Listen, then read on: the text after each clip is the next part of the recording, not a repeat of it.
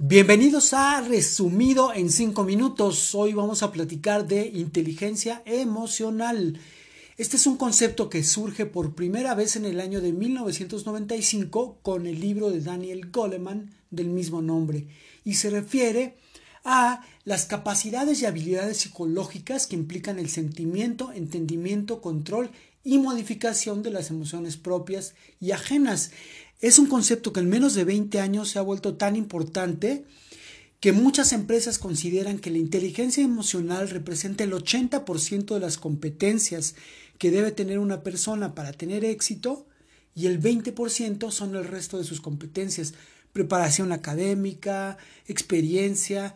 Imagínense a qué nivel se ha vuelto importante este concepto.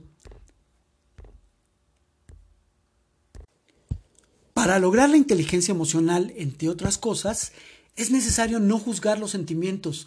Las emociones dan información sobre lo que ocurre. No se debe luchar contra ellas, ya que previenen, informan y alertan. El miedo, el enfado, la tristeza y la alegría son las cuatro emociones básicas que se consideran como fuente de información de uno mismo. No hay que juzgarlas como buenas o como malas. ¿Podemos dejar de sentir esas emociones? Definitivamente no. Hay que abrazarlas como parte de tu ser y es necesario aprender a manejarlas.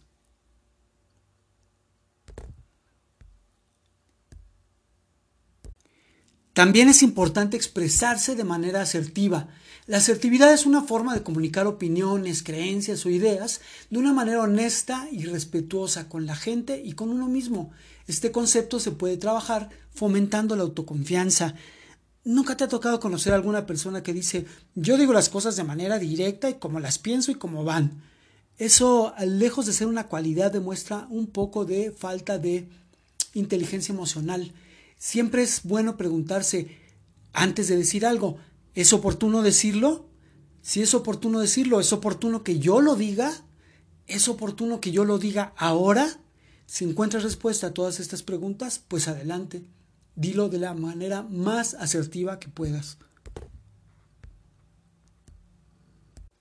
También es muy importante ser empático. Se trata de ponerse en el lugar de otro, ponerse en los zapatos de otro y sentir lo que está sintiendo. El objetivo es no juzgar los comportamientos de los demás.